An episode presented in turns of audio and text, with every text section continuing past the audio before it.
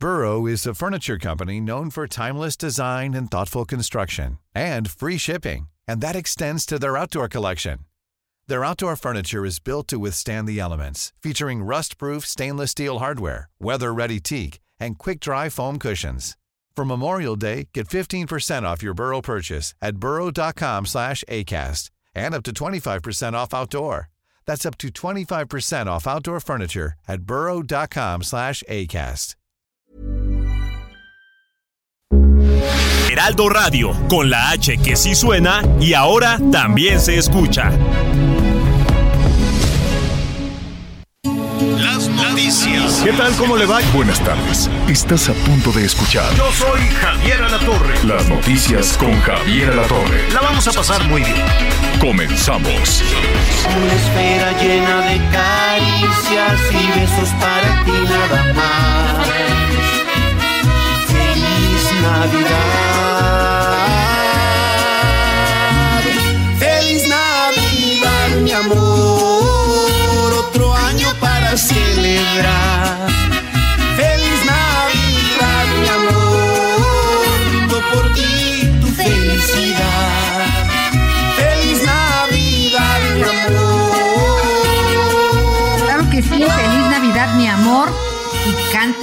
Pedro Fernández y Martín Valentino.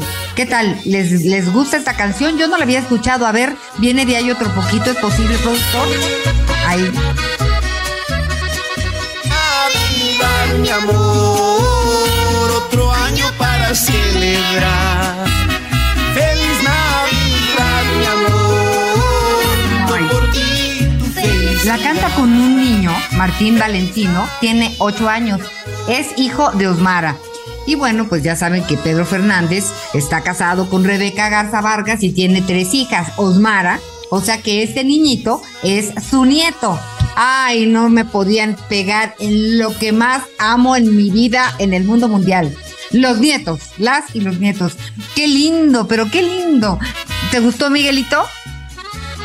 Hola, ¿cómo estás, Anita? Me da mucho gusto saludarte. Sí, la verdad es que Saluda. es una, es una versión muy bonita. Yo soy fan también de Pedro Fernández desde que era Pedrito. Y qué bueno, ¿eh? Porque tenía, tenía mucho, tenía mucho que no sacaba un nuevo éxito, en este caso una nueva canción, que por supuesto esperamos que sea un éxito en esta temporada. Pero bueno, pues sí, ya estamos en mood navideño. Empieza la cuenta, la cuenta regresiva, Anita Lomelí. ¿Cómo cuenta regreso? Ya vamos en la cuarta posada, ¿no? Hoy- Pero bueno, ya para la Nochebuena ya estamos prácticamente a la mitad. Eso es correcto. Oigan, y pues bueno, hoy es el día, un día muy importante, es el Día Mundial, Día Internacional, llámele como usted quiera, de la solidaridad.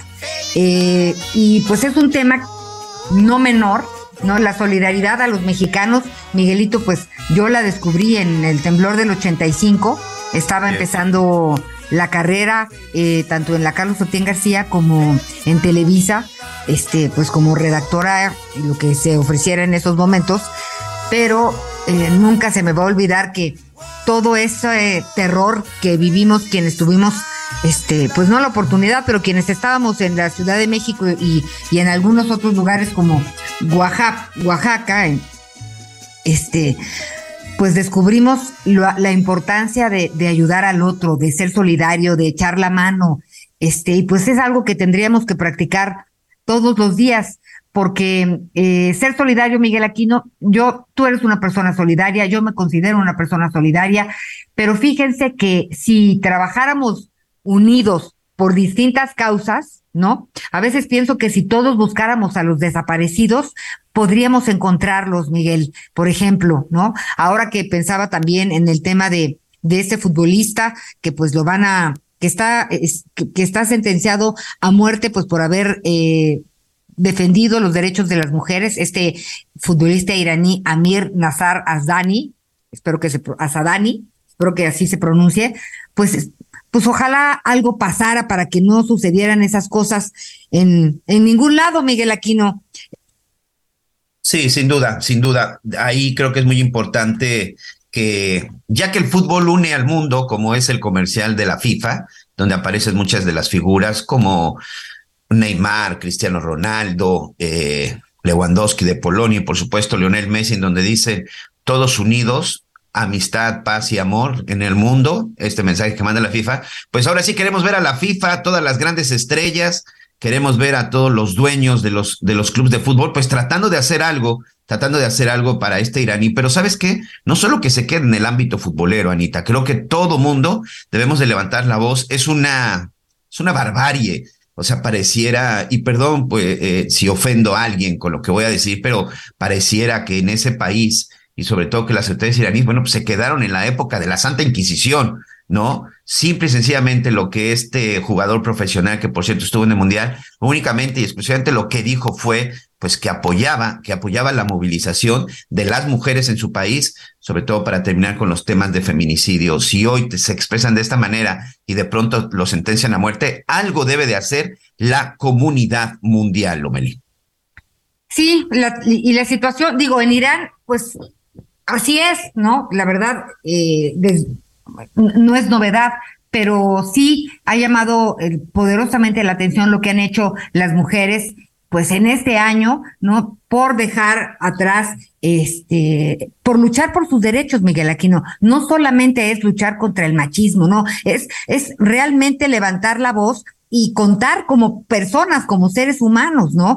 No es posible que este, les rapen la cabeza eh, y, y, las violen en las manifestaciones que se están llevando a cabo ahorita, como está documentado por Human Rights, Rights Watch y Amnistía Internacional, pues por el hecho de, de querer alzar la voz y manifestarse en contra de lo que pasó con esta chica de 14 años, pues que protestó quitándose el velo en, en la escuela, ¿no? Una niña traía una muchachita traía el velo chueco y pues por eso este pues han pasado atrocidades que no podemos creer, pero que son una realidad. Vamos a estar hablando de este y de otros temas a lo largo del programa. Hay muchas noticias.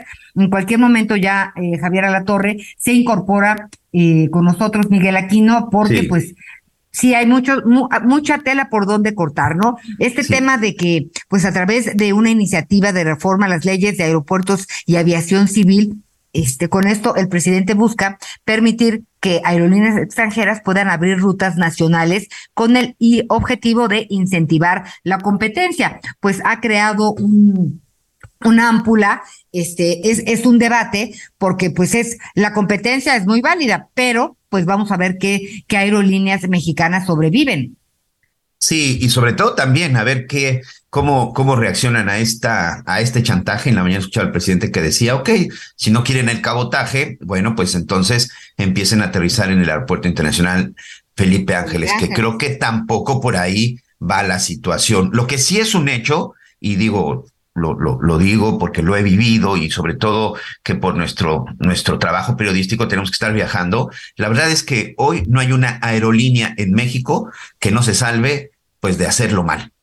Ya tienes que irte preparado porque sabes que seguramente habrá un retraso y de pronto si compraste tu boleto más económico, pues estar preparado y consciente de que te subes o no te subes porque hay una sobreventa increíble de boletos y sobre todo pues de repente ellos saben que como no tienes otra opción, Anita, de pronto te acercas a reclamar de, señorita, yo ya tenía que haber estado volando, pues lo siento, o a veces ni siquiera te dicen lo siento, es, está demorado, está demorado, es de, si ni siquiera hay un humanismo. ¿Cuántas imágenes no hemos visto de gente que se pelea en los mostradores en el aeropuerto de la Ciudad de México con las aerolíneas? Porque de pronto, si tu maleta es de 23 kilos y lleva 23 500 gramos extras, no, bueno, ya te quieren cobrar como si fuera una maleta completa. Ojalá y eso también sirva para que se den cuenta que un servicio tan caro o un boleto tan caro que son lo de los aeropuertos, que estamos platicando en unos minutos de eso, bueno, pues urge, urge que se pongan a trabajar y yo no sé si el cabotaje es la opción, no soy un experto, lo vamos a platicar, pero lo que sí creo es que las aerolíneas mexicanas, que cada vez son, son menos, sí deberían hacer algo al respecto. Oye, Anita, tenemos información de última hora. La estoy viendo. Adelante, Miguel. Me está llegando un boletín de la Secretaría de la Defensa Nacional en donde elementos efectivos del, ejército mexicano del grupo Elite detuvieron al hermano de Nemesio Ceguera Cervantes, el Mencho. Fue detenido este sujeto apodado Tony Montana, Antonio Ceguera Cervantes, por elementos del ejército. Y sobre todo, pues una detención importante porque este personaje eh, se encuentra entre la lista de los, de los más buscados, cuenta con una, alguna orden de, de aprehensión, incluso en los Estados Unidos. porque él junto con otro de sus hermanos porque hay versiones que dicen que el Mencho ya no está operando al 100 por unas cuestiones de salud, pero precisamente Tony Montana junto con otro de los hermanos, si mal no recuerdo es Abraham, ellos son los que han estado operando la organización de Jalisco. Vamos a ver qué sucede por lo pronto. Un muy, perdón, un muy buen golpe por parte de la Secretaría de la Defensa Nacional tras la detención de uno de los principales cabecillas del cártel Jalisco Nueva Generación, esta organización que de acuerdo con los Estados Unidos es de las más poderosas. Ya escuché voces por ahí. Escuché por ahí la voz. Y la reacción, sí, los estaba escuchando. Aquí teníamos eh, unos, unos problemitas técnicos. Un golpazo, desde luego, al cártel Jalisco Nueva Generación. Hay algunas quemas de vehículos, hay algunos bloqueos. No se reporta un asunto de emergencia, un asunto, eh, un asunto similar a lo a, al Ovidio. ¿Se acuerdan el Culiacanazo?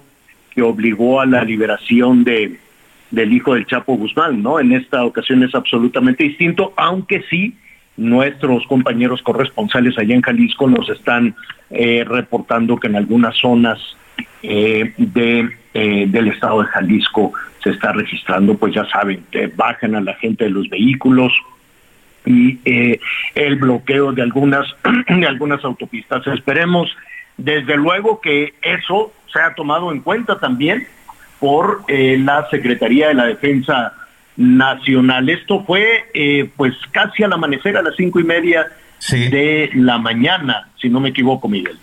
Así es, fue un operativo que se llevó a cabo durante la madrugada, Javier. Y bueno, pues ya finalmente se confirma, sobre todo porque ya está siendo trasladado y en esta ocasión, bueno, bien por el ejército, que lo hizo de una manera correcta, con el sigilo que corresponde, para que no empezaran los narcobloqueos. Recordemos que esta operación de los narcobloqueos que, y, el robo de camiones, el secuestro de autos y, el bloqueo de las carreteras, es algo que el cártel de Jalisco puso de moda, sobre todo cuando se llevaba a cabo un operativo para detener a alguno de sus integrantes. De esta manera, pues provocaban que las unidades policíacas, que las unidades del ejército, bueno, pues empezaran a meterse literal por donde ellos decidían los, los, los narcotraficantes. Estos bloqueos, bueno, por supuesto que es una reacción, pero Antonio Oseguera Cervantes ya fue trasladado a, la Ciudad de México y posteriormente a un penal de máxima seguridad. Información que se va apenas, este, que va fluyendo, señor, y, vamos a estar muy pendientes. pero sí, es una de las capturas más importantes, por lo menos en el último año. Pero, ¿cuál es la trascendencia? Sí entiendo el mencho, pero para quienes eh, no dominamos el asunto del el cártel Jalisco Nueva Generación. ¿Cuál es la importancia de este hombre, Javier Miguel? Ok. Él, junto con el hermano Nemesio Ceguera, como comentaba Anita, que dicen que está muy enfermo, era uno de los principales. El cártel Jalisco Nueva Generación, literal, sí se convirtió en un negocio familiar. Cuando el Mencho empezó con esta organización, recordemos que se unió a una banda que eran los Queenies, que esos básicamente se dedicaban al lavado de dinero, que eran sus cuñados. ¿sí? La esposa de, de, Nemesio Ceguera, bueno, pues tiene que ver con los Queenies. Y recordemos, el hijo, la esposa, la hija, el propio Nemesio y los hermanos son de los principales objetivos. El hijo está detenido, la hija también en su momento, la esposa, y estos dos sujetos, eh, Abraham y, y Antonio, prácticamente son los que están hoy al frente de la organización debido al estado de salud en el que se encuentra Nemesio Ceguera. Esa es la importancia, que sí, detienen a uno de los cabecillas principales y hombre cercano a Nemesio Ceguera, y pues estamos hablando del hermano. Sí es muy importante, claro. esa es la importancia. Sí, y además hay que, hay que señalar que es, em, pues estamos hablando aquí como eh, la actividad criminal, la actividad delincuencial, son muchos los, eh, los grupos eh, criminales que operan en el país, muchísimos. Depende de la región, depende de los estados. Por ejemplo, Guerrero tiene, si no me equivoco, 11. Zacatecas, que también Zacatecas está ardiendo, tiene otro número importante, pero eh, en, en el, a nivel a nivel nacional, por decirlo de alguna manera, Miguel, el cártel de Sinaloa y el cártel Jalisco Nueva Generación se están disputando el territorio. De ese tamaño es la importancia, desde luego, de este golpe que le dan a uno de los rivales del cártel de Sinaloa, que es el cártel Jalisco Nueva Generación. Veremos cuál es, eh, desde luego, la consecuencia de todo esto. Por cierto, por cierto, pues habrá que estar muy pendiente de la situación del eh, coronel, un coronel del ejército destacamentado en Tamaulipas, que estaba eh, pasando sus vacaciones en Tapalpa, en Jalisco, y que fue levantado, que fue secuestrado presuntamente por el cártel Jalisco Nueva Generación, o por lo menos esa fue eh, la información que la propia Sedena, que la propia Secretaría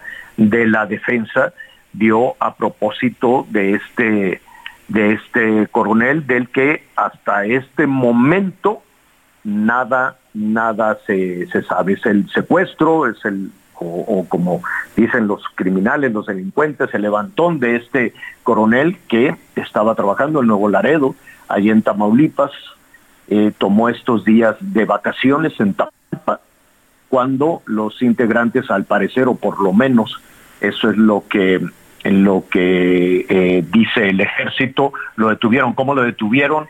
Eh, simularon que había un accidente, un accidente ahí muy cerca de, de, este, de, este lugar, Tapalpa. Em, provocaron que se detuviera el vehículo de Crisóforo Martínez Parra, que es este coronel, y se lo llevaron. Y hasta este momento en que el ejército está haciendo este operativo para eh, detener al hermano del Mencho. Nada se sabe todavía de este coronel presuntamente secuestrado por el cártel Jalisco. Pero le estaremos ofreciendo más, más detalles de toda, de toda esta situación en un, en un momento más. Bueno, es información que está en desarrollo. A mí no me dieron oportunidad ahí de saludarlos, pero bueno, Así estaban las complicaciones técnicas. Eh, le ofrecemos una disculpa, yo sé que se escucha un poquito de la fregada, pero ay, esta, esto de la tecnología, pues en ocasiones no tiene, no tiene este palabra, palabra de honor.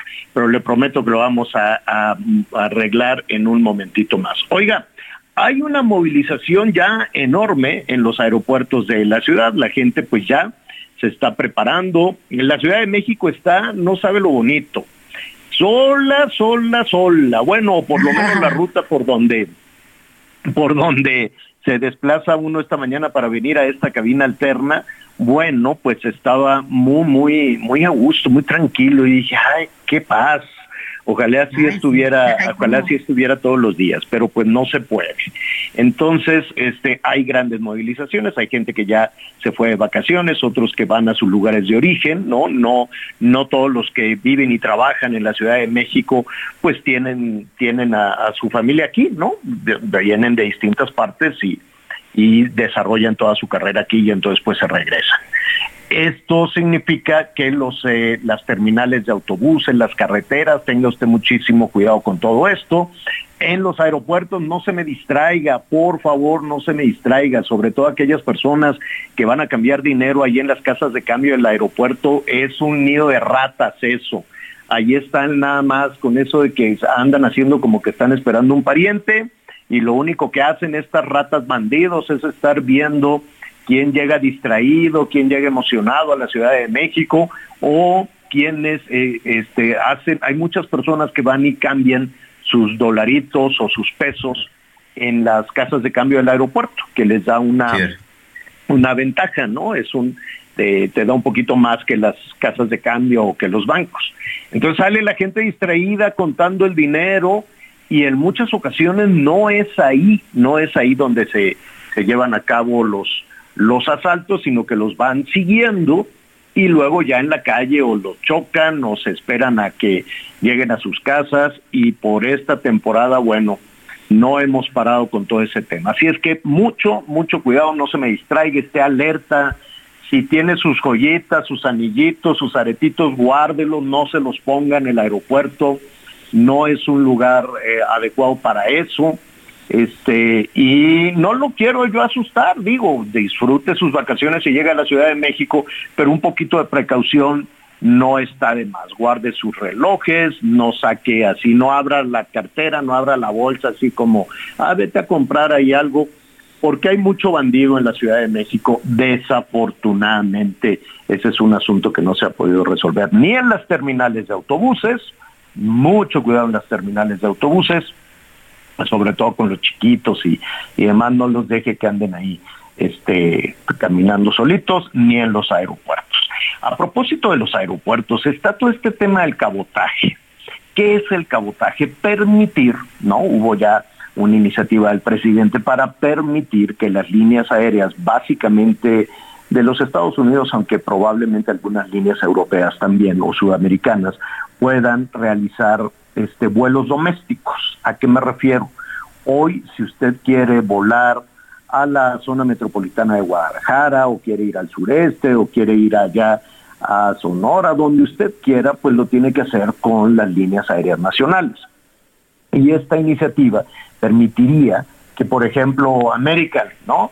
Dijera, bueno, pues yo tengo este vuelo de San Diego a, no sé, a Hermosillo, y yo podría hacer un vuelo Hermosillo, Ciudad de México, o puedo hacer un vuelo Hermosillo, León, ¿no? Por decir algo de, American. Hoy entiendo que eso no está permitido.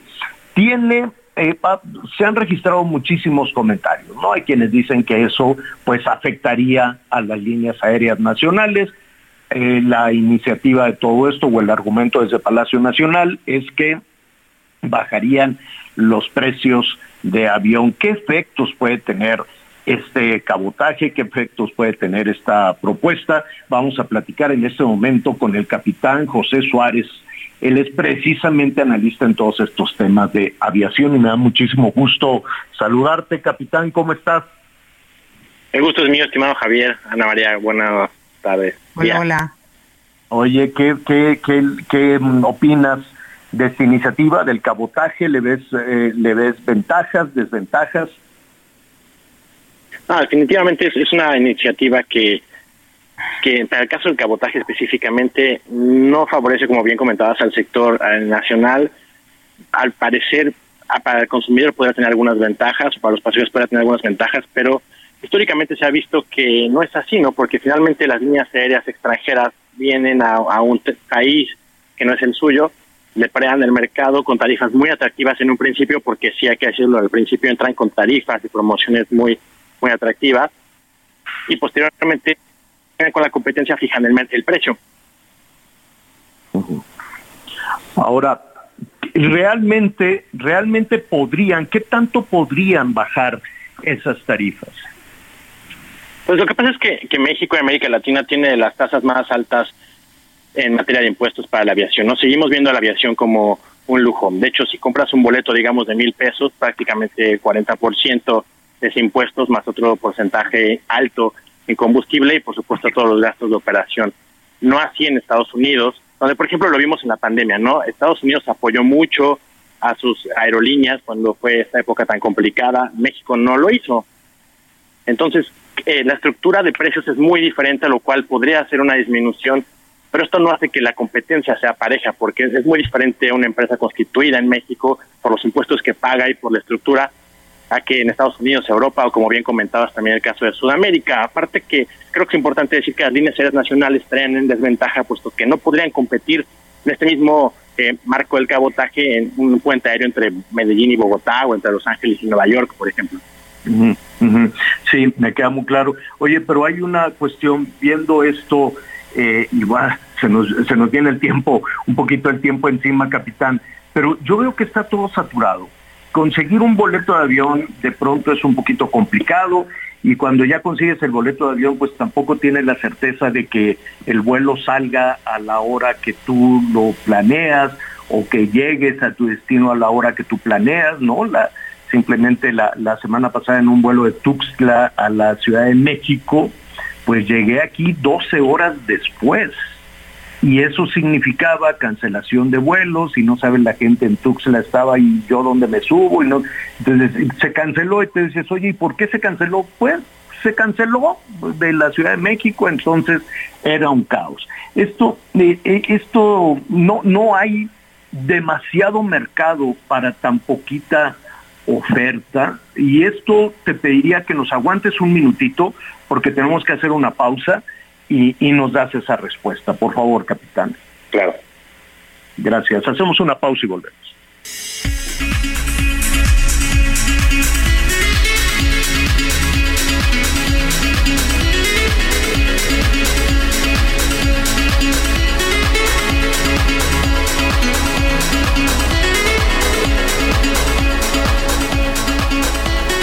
¡Feliz Navidad, mi amor! celebrar. Feliz Navidad, mi amor, brindo por ti tu felicidad. Feliz Navidad, mi amor.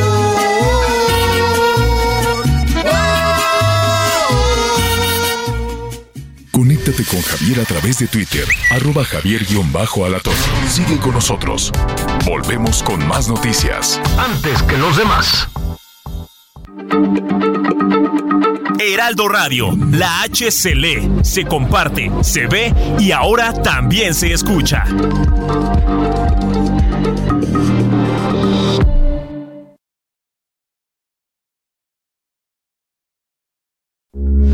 Heraldo Radio, con la H que sí suena y ahora también se escucha.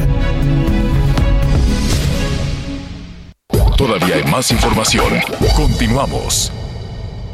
Como siempre, Ford Andrade La Viga te trae las mejores ofertas y ahora te ofrece dos unidades únicas en México, una Ford Expedition 2022 o una Ford Expedition Limited 2022, ambas de blindaje nivel 5. Entrega inmediata. Llámanos al 55 2128 4071 o visítanos en Calzada de la Viga 1880, Mexicalcingo Ixtapalapa, código postal 09099, Ciudad de México. Bueno, muy bien. Eh, le agradecemos al capitán José Suárez, analista de todos estos eh, temas de la aviación que tanto nos nos ocupan. Desde luego, capitán, muchísimas gracias. Te preguntaba si hay eh, suficiente respuesta para la demanda, eh, no nada más en estas eh, fechas, sino en general, de pues un boleto de avión, de un pasaje. Sí, definitivamente posterior a, a la pandemia, que hay que decirlo, estamos en recuperación todo el sector en el mundo, incluido el mexicano. Estamos aproximadamente a un 95%, todavía hay que seguir creciendo. Eh, en el último año las líneas aéreas han recibido alrededor de 100 aviones, por lo cual creo que sí estamos haciendo el esfuerzo para conectarlo. Y creo que es importante aquí, Javier, decir que, no queramos que porque las líneas aéreas extranjeras eh, podrían venir a México, que esperemos no suceda, no existe la sobreventa. La sobreventa es una práctica mundial o las demoras son un tema mundial. ¿no? Apenas la semana pasada volaba entre Ciudad de México y Monterrey y los dos aeropuertos con neblina. Y la gente entendemos que se molesta, pero muchas veces son razones inherentes al estado del tiempo, a la visibilidad y muchos otros factores. Oye, dime, dime algo. Eh, hay quien interpretó, sobre todo ayer, lo que se dijo en Palacio Nacional, eh, en el sentido de, bueno, pues es que si se van al, al, al, ¿cómo se llama este que nadie va? Al Felipe Ángeles, y si bajan los precios de los boletos, entonces pues ya estaríamos pensando en lo del cabotaje. Y alguien dijo, bueno, pues eso suena un poco como a chantaje. ¿Qué comentaron? ¿Qué, qué, se comenta respecto a ese anuncio o esta posición, no? De, y si bajan los boletos y si se van al Felipe Ángeles, entonces ya no entran las líneas extranjeras. no, no se dijo así, pero parecía, ¿no? Sí, se dejó ver de alguna forma entre entre líneas que hay que impulsar o aumentar las operaciones desde el aeropuerto de Felipe Ángeles. Y yo creo que aquí, y como piloto te lo puedo decir, el aeropuerto de Felipe Ángeles tiene una gran infraestructura y tiene todo para crecer de manera orgánica. No es necesario llegar a, este tema de reformar las leyes, eh, sobre todo algo que atenta contra la soberanía nacional, porque se habla de la soberanía del subsuelo, de las minas y de muchas cosas, pero también hay que hablar de la del cielo y, este abrir los cielos para llenar un aeropuerto pues parece parecería irresponsable porque todas las líneas aéreas mexicanas hoy operan en el aeropuerto Felipe Ángeles y por supuesto que conforme la demanda vaya aumentando, se irán aumentando también los vuelos porque necesitamos, creo que desde la industria hay que decir que necesitamos que crezca la aviación porque esto es lo que favorece la conectividad, el turismo y los empleos, pero apoyemos primero a la aviación nacional antes de voltear a ver la aviación de otras partes del mundo. Oye, eh, finalmente estamos con el capitán José Suárez analista en temas de aviación. Capitán, finalmente ya lo mencionabas hace un momento cómo se configura un boleto, un boleto de avión, ¿no? Y de y cuántos factores eh, se tienen que tomar en cuenta para que baje su, su costo que efectivamente primero dependerá de la oferta y la demanda, ¿no? En temporada alta, como en cualquier lugar del mundo, los boletos de, de, avión o de o en una terminal de autobuses, pues también, pues también subirán, ¿no? Esto eh, de acuerdo a la, a la oferta y la demanda. Pero en un boleto de avión, cada vez que un, un pasajero compra un boleto de avión, este, ¿qué, ¿qué tanto estamos pagando? Es decir, ¿qué, qué, qué está incluido en ese boleto? Impuestos, combustible, ¿qué, qué hay en ese boleto? Sí, gran cantidad, alrededor del 50% pues, llegan a ser impuestos incluso más cuando las tarifas son muy atractivas. Generalmente la ganancia aérea es muy baja o a veces hasta hasta nula si lo compras con mucha anticipación. Pero acuérdense que la aviación se trata de vender futuros, no estás vendiendo siempre un servicio que se va a ocupar quizás hasta meses después. Esto le da flujo de caja a las líneas aéreas. Pero gran parte son impuestos. Por ejemplo, si vemos un boleto hacia Estados Unidos, vemos que es más caro volar a Estados Unidos por los impuestos de seguridad y entrada al país que los de regreso a México. Entonces, gran cantidad son impuestos. Pero aquí lo importante, y que hay que decirlo para el caso de México, es que estos derechos de uso de aeropuerto que se cobran, por ejemplo, Ciudad de México, que es de los más altos a nivel mundial, pues se utilicen para las terminales y para la infraestructura, que en realidad no el 100% de lo que pagan los pasajeros no está regresando a la industria de la aviación o al mejoramiento de la infraestructura, que es en no. se deberían de quedar. En el caso del Benito Juárez, ¿cómo se llama ese, ese impuesto? El TUA, ¿verdad? Es el TUA, el derecho de uso de aeropuerto. El derecho de uso de aeropuerto, no sé si ya se acabó de, de, pagar la deuda que se tenía con Texcoco cuando se suspendió el aeropuerto de Texcoco, pero una buena parte del TUA, si no es que todo, estaba destinado a pagarle a los acreedores, había fila de acreedores, ¿no? De decir, oye, a mí todavía me debes. Sí, y, elevamos el, el impuesto del aeropuerto de la Ciudad de México y en general de los aeropuertos en México y yo creo que volvemos a, donde comenzábamos. La aviación en México lamentablemente la seguimos viendo como lujo y no como esa industria que aporta. Dentro de la misma reforma habla de un millón de empleos, más de 3% del Producto Interno Bruto y, queremos cada vez apostarle más al turismo, pues apostémosle a la aviación nacional. Estamos degradados a categorías, llevamos así dos años, entonces creo que tendremos que empezar a ver en casa antes de empezar a ver hacia afuera. Bueno, pues yo te agradezco muchísimo. Te, te, te quito un minuto más. Eh, ¿Qué tan cerca estamos de recuperar la categoría 1? Pues en las últimas eh, fechas se ha dicho para mediados de este año, para de junio, eh, algunas otras predicciones de acuerdo a cómo se están moviendo. Por ejemplo, esta reforma tenía nuevas disposiciones para regresar a la categoría 1, entonces se habla de, mediados a finales de año esta nueva fecha que se ha ido recorriendo ya varias veces. Bueno, pues ahí estaremos pendientes. Felicidades, felices fiestas. Dime algo, van a tienen un trabajo extra todos aquellos este no profesionales de la aviación, los pilotos, el personal, todas las tripulaciones de los aviones, ¿cómo cómo hacen? ¿Cómo se organizan? ¿Les pagan más? ¿Les dan un bono? ¿Cómo cómo cómo trabajan? Esta es la temporada alta y todos los que nos dedicamos a esto sabemos que, aumentan los vuelos, por ejemplo, aumentan las horas de trabajo, todo dentro del marco de la ley pero realmente no es que haya un, bono como tal, ¿no? Por ejemplo, en mi caso tuve que celebrar Navidad de la semana pasada con mi familia porque sabe, hay que estar trabajando y así los que nos dedicamos a esto es lo que nos gusta mm. y lo que seguiremos haciendo.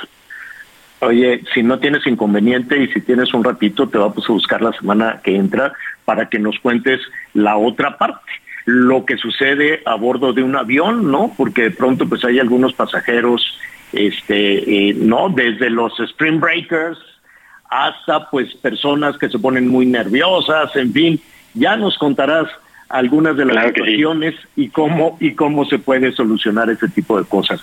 Por lo pronto, pues, eh, un abrazo y muchísimas gracias.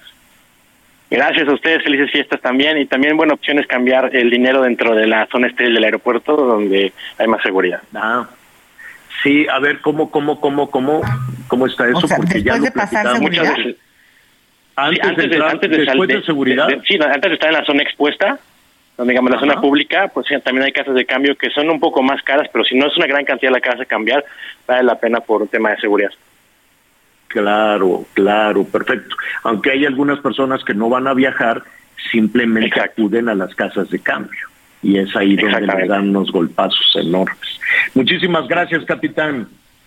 Gusto saludarlos, buen día. Buen día. Sí, buen día. Sí es cierto, la gente en la, como le dicen, la zona estéril, ¿no? Ahí pues pueden tener mayor seguridad. ¿Y sabes qué pasa, Anita Miguel? Cuando uno se va de vacaciones, pues estás tan entusiasmado, ¿no? Estás pensando en otra cosa, te sientes como, como un poquito más libre, piensas que si estás de vacaciones, pues no te va a suceder nada, ¿no? Y entonces estás, eh, eh, estás, pues sí, un poquito más distraído, estás emocionado, estás contento y, pues mm, ahí es en donde los malosos hacen, hacen estas eh, situaciones. Oye, hablando de malosos, rápidamente vamos con nuestro con nuestro siguiente invitado porque Zacatecas es una pena, la verdad es un estado hermosísimo, es una ciudad bellísima por donde usted la vea, con eh, no solo por, por su historia, por su arquitectura, por su gente. La, la, verdad, en las ocasiones en que he estado en, Zacatecas, este, requieren muchos días para poder conocer eh, Zacatecas y la gente buena y la gente que, que, que, trabaja desde los productores de campo hasta los temas de minería, los temas industriales. ¿Qué le pasó a Zacatecas? De pronto hay quien dice que el gobierno federal, en este enojo que tiene con los Monreal, desde el senador, el gobernador y el presidente municipal, pues lo soltó, ¿no? Y que el gobierno federal dijo, pues allá ustedes a ver cómo, cómo le hacen, ¿no? Entonces, desde la elección intermedia, que se perdió la alcaldía Cuauhtémoc, y, y, pues desde ahí el enojo de Palacio Nacional con todos los Monreal se agudizó. No, no inició ahí el tema de violencia, pero para algunos es en donde se empezó a agudizar por una motivación política, ¿no? Perdió Morena y entonces el enojo fue enorme y dijeron, bueno, pues se las vamos a cobrar a los Monreal. El hecho es que en la percepción de inseguridad, los ciudadanos, los habitantes de Zacatecas, pues casi 10 de 10, ¿no? 9 de cada 10 están temerosos de la situación.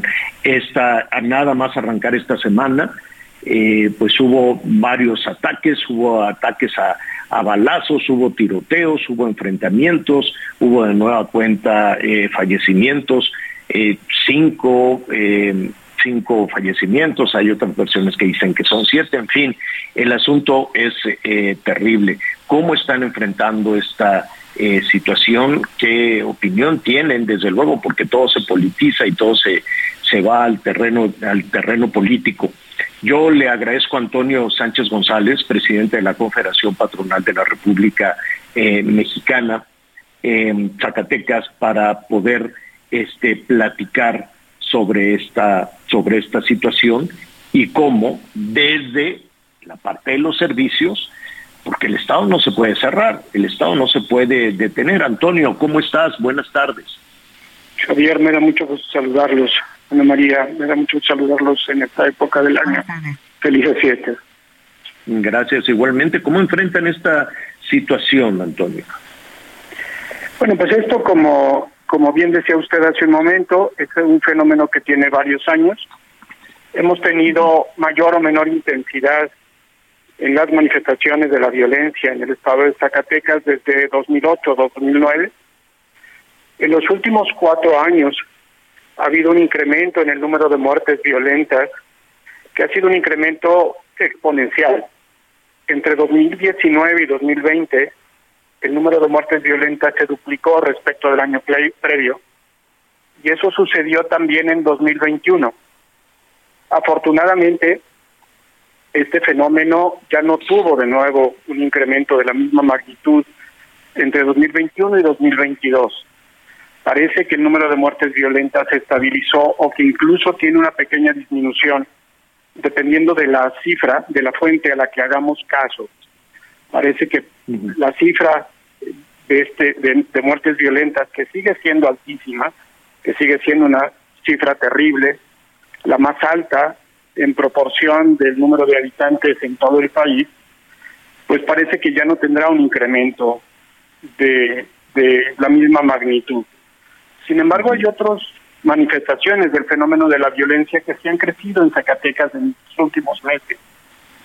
Por ejemplo, el número de carpetas abiertas por robo a negocios ha tenido un incremento del 30% respecto del año pasado si nos atenemos a las cifras de la Fiscalía General del Estado.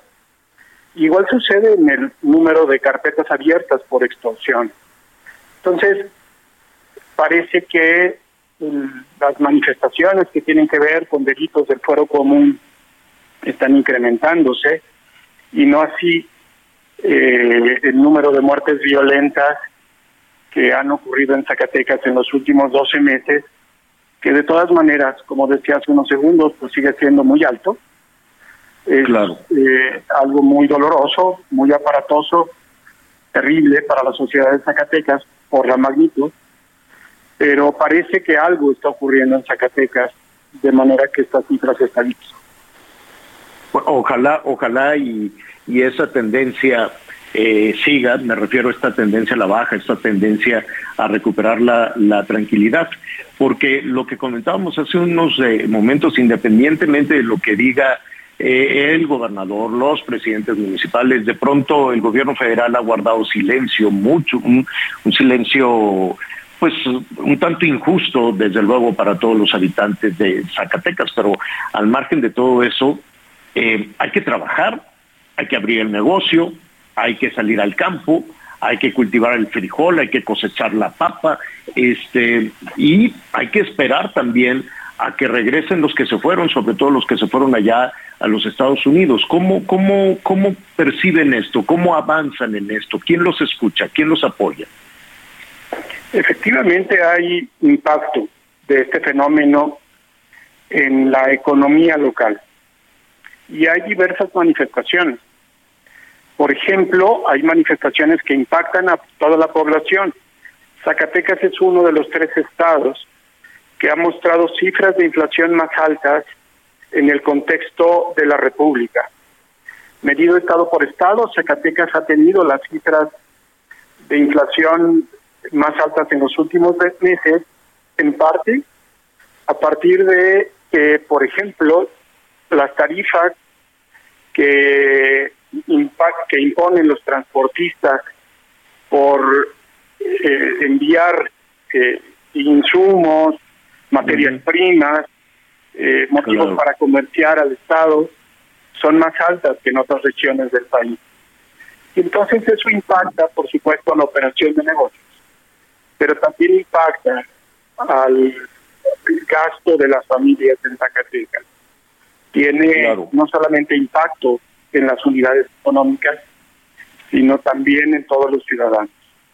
Y ha sido complicado además porque en Zacatecas tenemos algunos otros elementos que impactan en la economía local, como por ejemplo que tenemos las tasas más altas que hay que eh, pagar en el día al día de la operación de negocios, por ejemplo, lo que tiene que ver con el cumplimiento de la regulación somos poco competitivos al respecto.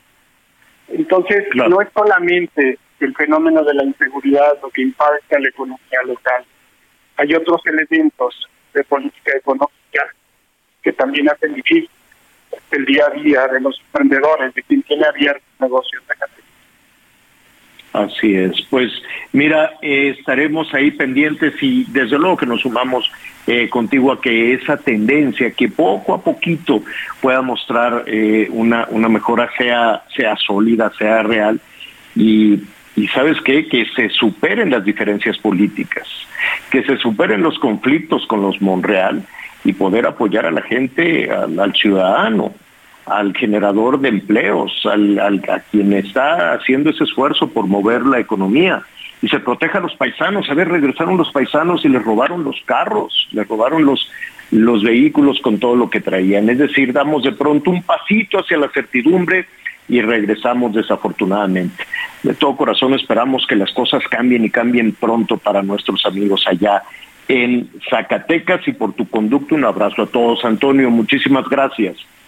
Gracias a ustedes. Un abrazo de vuelta. Gracias, sí, esperemos que, que, se solucione. Es realmente bonito Zacatecas. No sé, Miguel Anita, si ustedes conocen este Zacatecas. Yo en muchas ocasiones he ido a hacer algunos reportajes, me quedaron pendientes por ahí con los productores de papa. Este, eh, ir con ellos, claro que está pues un, un poquito complicado, ¿no? Un poquito complicado moverse en estos eh, momentos. Y sobre todo, mira, Zacatecas con todo este tema de violencia también es uno de los grandes expulsores de trabajadoras y trabajadores.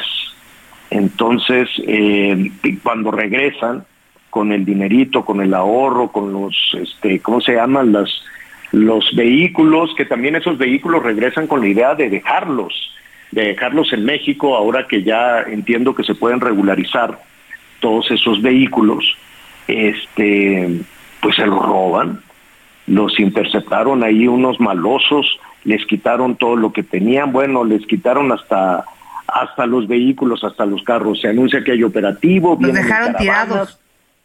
Sí, pero con todo y la caravana, con todo y el operativo, ah, vámonos, qué, qué barbaridad. No, Iban a Guanajuato esta, caravana de migrantes.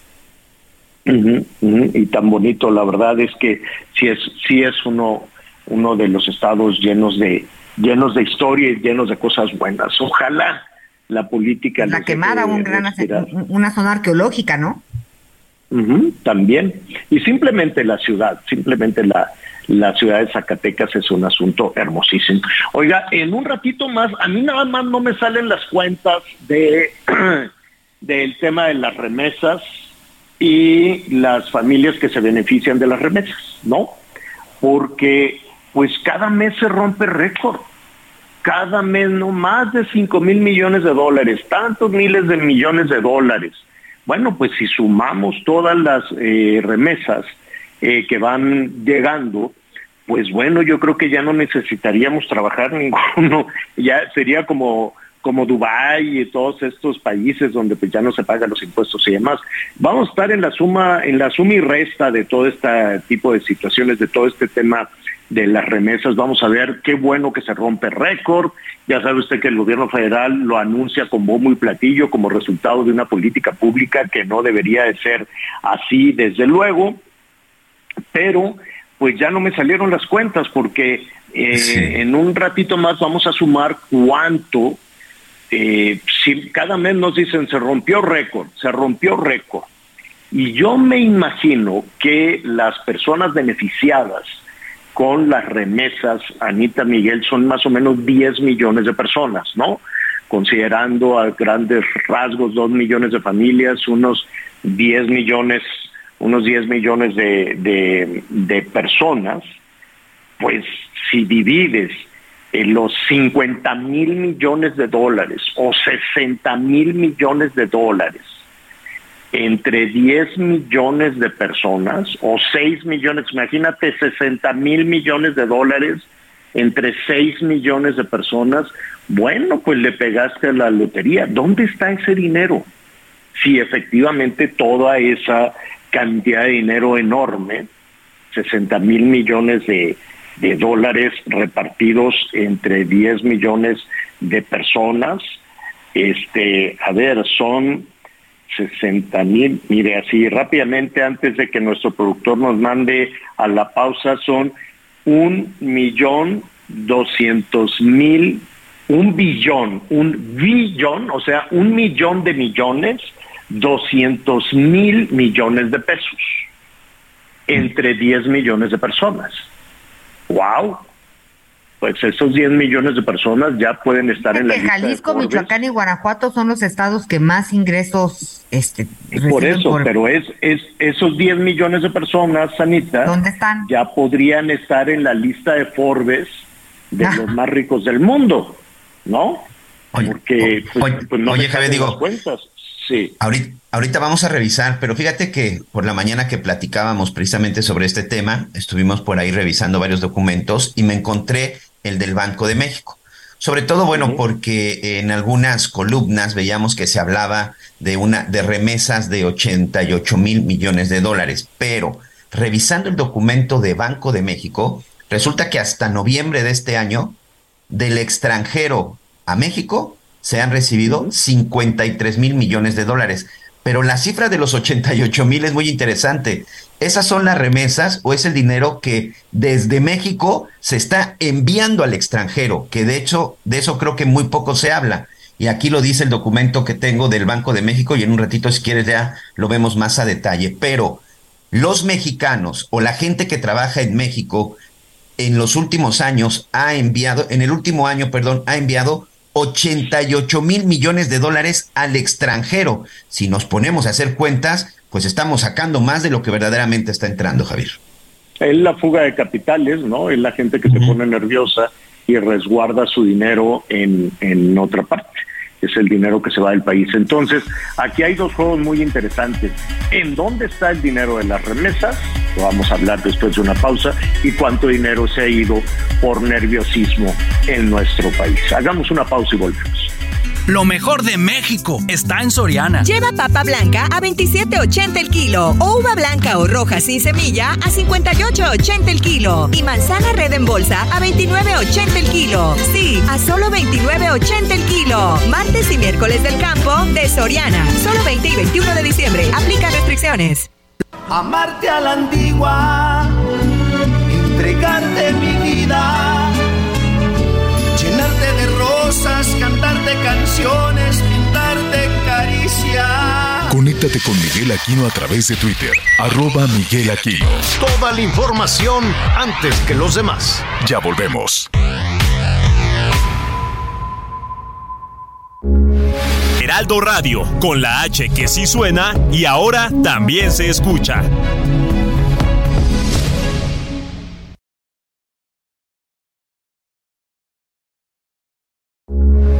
Heraldo Radio, con la H que sí suena y ahora también se escucha. Burroughs Furniture is built for the way you live. From ensuring easy assembly and disassembly to honoring highly requested new colors for their award-winning seating, they always have their customers in mind. Their modular seating is made out of durable materials to last and grow with you. And with Burrow, you always get fast, free shipping. Get up to 60% off during Burrow's Memorial Day sale at burrow.com slash ACAST. That's burrow.com slash ACAST. burrow.com slash ACAST.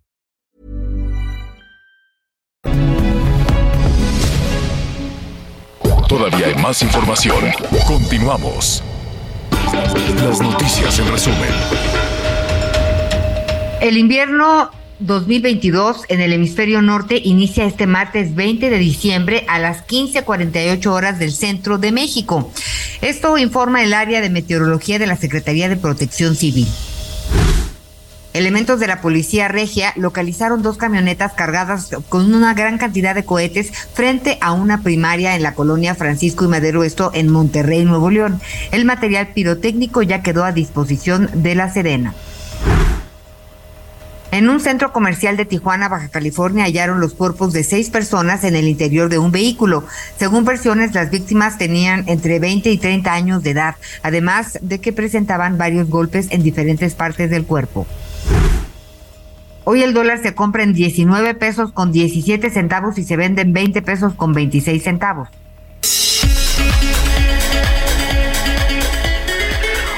Bueno, estamos entrando ya en la segunda parte, en la segunda parte del programa. Saludamos a nuestros amigos en todo el país y estamos con esta información en desarrollo, la captura de el hermano del Mencho. ¿Quién es el Mencho? El líder del cártel Jalisco Nueva Generación.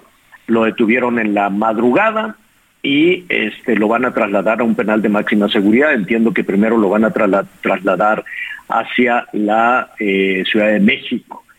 Y desde luego que la Sedena, la Guardia Nacional, en fin, la Marina, pues todos deben estar alerta en las eh, zonas de, de, operación del cártel Jalisco Nueva Generación, allá en, en... Miguel. Sí, perdón, estoy aquí todavía con algunos, con algunos detalles. Este, sí, Javier, esta detención se da en la zona de Tlajomulco de Zúñiga. Es muy interesante porque sí fue una operación quirúrgica, como yo, dice el ejército mexicano, está saliendo más información. Fue en una residencia en la zona de Tlajomulco de Zúñiga, en el estado de Jalisco, y en donde no se realizó un solo disparo. Este personaje, conocido también como Tony Montana, ha sido señalado en México y Estados Unidos.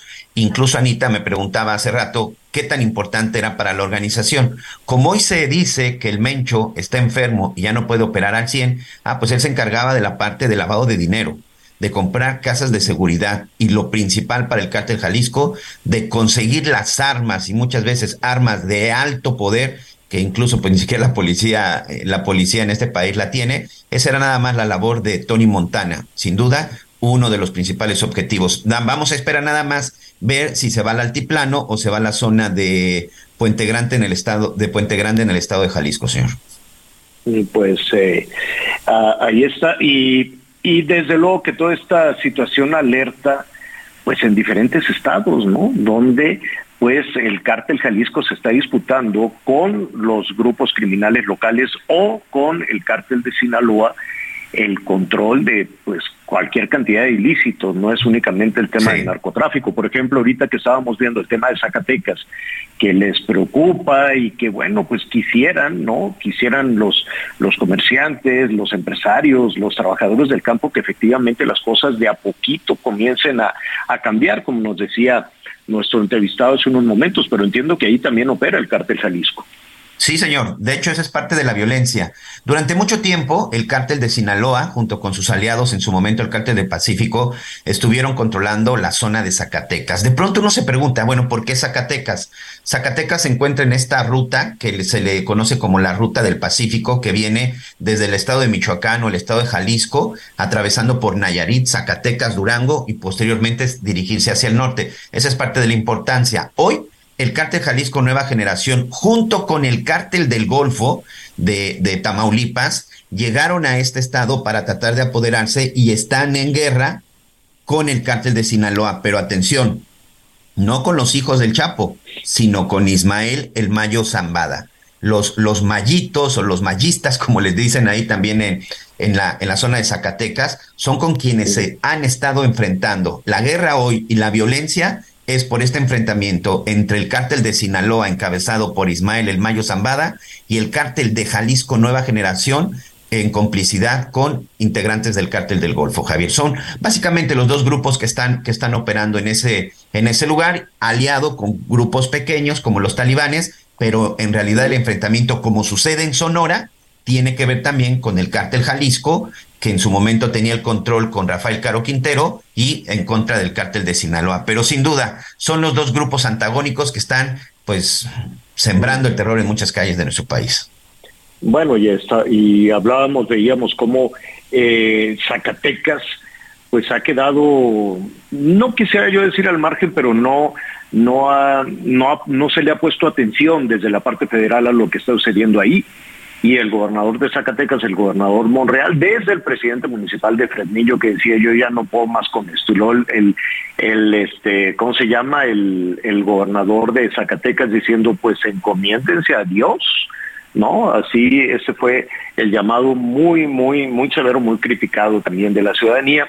Y en el análisis político hay quienes dicen que estas diferencias que se tiene con los Monreal, los, ¿no? No nada más con el senador no nada más con el senador Monreal, sino a propósito de eso, de la pérdida de la alcaldía Cuauhtémoc, de toda una eh, de todo un distanciamiento que hubo entre Palacio Nacional y el senador, pues vinieron, se exacerbaron las dificultades para, para Zacatecas. Por cierto, están eh, llegando legisladores y militantes de Morena a Palacio Nacional. En este momento se van a reunir ahí con Así el presidente, seguramente van a ser de estas reuniones de fin de año pero no llegaron todos, ¿eh, Miguel? No, y ¿sabes qué llama mucho la atención, Javier? A ver si ahorita en unos minutos más la producción nos apoya. El secretario de Gobernación, Adán Augusto, antes de entrar a Palacio Nacional, porque por supuesto va a estar también en Palacio Nacional, es una reunión con senadores y diputados de, de Morena. Ok.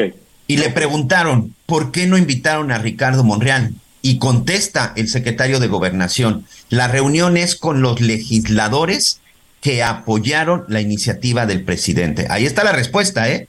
No apoyaste la iniciativa del presidente, recordemos que Monreal no, detuvo, hizo cambios al plan B de la reforma electoral y lo está confirmando Adán Augusto. Ah, como no votó a favor, simple sencillamente no fue invitado. Ay, ay, ay, bueno. Mira, ya pues tenemos el audio, vamos a escucharlo, ¿eh? Para que a esto, le, rápidamente, esto lo dijo el secretario de Gobernación al llegar a Palacio Nacional. Secretario, ¿qué opina que no invitaron a Monreal? ¿Por qué no invitaron a Monreal? ¿Qué opina de que no viene Monreal a la reunión con el presidente? Bueno, pues se trata de una reunión con los senadores y con los diputados que apoyaron la reforma electoral, que votaron a favor de eso. ¿No hay ingratitud política ¿De quién? del grupo de Morena y el presidente hacia Monreal? No. Bueno, pues ahí está lo que dice Adán Bueno, Augusto. no la reunión es para no quien apoyó la iniciativa del presidente. Bueno, no lo, no lo Oye, invitaron, ya, que no lo oye, van a y correr, entraron todos al grito de es un honor estar con Obrador, ¿verdad? Pues sí. Están en una chorcha, sí, sí, sí, sí. Bueno, muy bien. Oiga, eh, a ver, atención, eh, ahorita pues estamos recibiendo algún dinerito, vámonos con cuidado, cuidado con las tarjetas de crédito, acuérdese que eh, con el aumento de las tasas de interés, pues el dinero se hace más caro, los créditos se hacen más caros, hay que ponerle atención, no, no le cuesta lo mismo, por muy disciplinado que sea, el, el manejo de su tarjeta de crédito hace en, en diciembre del año pasado, o hace seis meses a lo que le va a costar ahora con este incremento en las tasas de interés. Se aumentó las tasas de interés, el valor del dinero para poder contener la inflación. Y uno dice, bueno, ¿y cómo vas a contener la inflación? Pues haciendo el dinero más caro y evitando, eh, eh, inhibiendo el consumo. Entonces le dicen a la gente, no consumas, no compres porque vas a pagar más. Y si dejas de consumir, eh, se queda ahí la, la mercancía y entonces al quedarse la mercancía, al bajar la, de la demanda, la oferta se hará más barata. Esa es una lógica eh, universal, por decirlo de alguna manera. Que jale, que opere, pues es, es, es, es otra cosa. El hecho es que mucho cuidado cuando le llegue ya su estado de cuenta en enero, porque se va a dar cuenta de que todo es mucho, mucho más caro. Y y eso de los meses sin intereses, pues habrá que ponerle atención. A eso, pues habrá que tomar en cuenta todos los compromisos adicionales. Si usted tiene una hipoteca, si usted tiene un préstamo, si usted tiene un automóvil este, a crédito o si usted tiene un crédito del Infonavit. Y usted dirá, bueno, pues si el, el crédito del Infonavit ahí soy muy disciplinado, ahí no hay sorpresas. No hay sorpresas, probablemente, probablemente sí, precisamente porque eh, habrá que hacer una modificación, habrá que hacer un cambio. Yo le agradezco a Carlos Martínez, él es el director general del Instituto del Fondo Nacional para la Vivienda de los Trabajadores. ¿Cómo estás, Carlos? Hola, Javier, eh, y saludos a todo el auditorio. Oye, eh, estamos atentos a esta conversión del crédito de salario mínimo a pesos, ¿así es?